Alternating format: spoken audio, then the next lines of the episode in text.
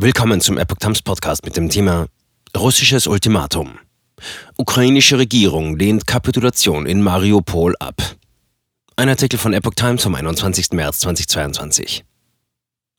Russland fordert ukrainische Truppen auf, die schwer umkämpfte Hafenstadt Mariupol unbewaffnet zu verlassen. Die Ukraine lehnt das ab mit deutlichen Worten.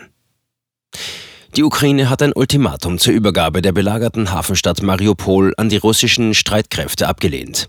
Es kann keine Rede davon sein, Waffen abzugeben. Wir haben die russische Seite bereits darüber informiert, sagte Vizeregierungschefin Irina Vereshchuk der Zeitung Ukrainska Pravda in der Nacht zum Montag.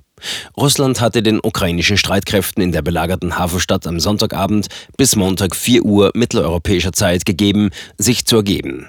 Dazu hatte das russische Militär der ukrainischen Seite ein acht Seiten langes Schreiben übermittelt.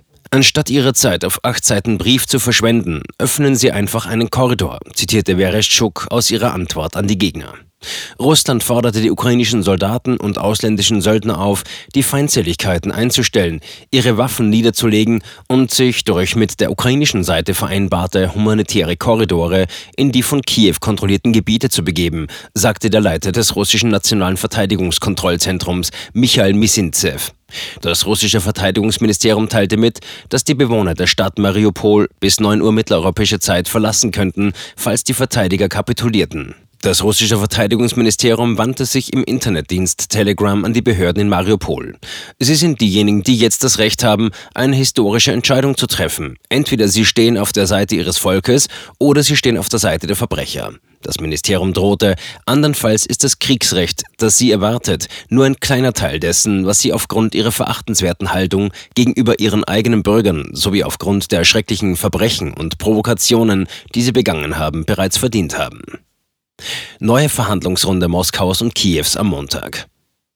Unterhändler der Ukraine und Russlands hatten für Montag eine neue Verhandlungsrunde per Videoschalte vereinbart.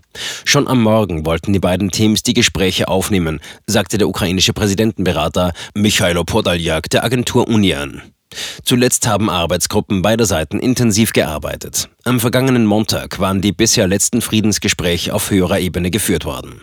Nach Meinung Portaljaks könnten die Verhandlungen mit Moskau über ein Ende des Kriegs noch mehrere Wochen dauern.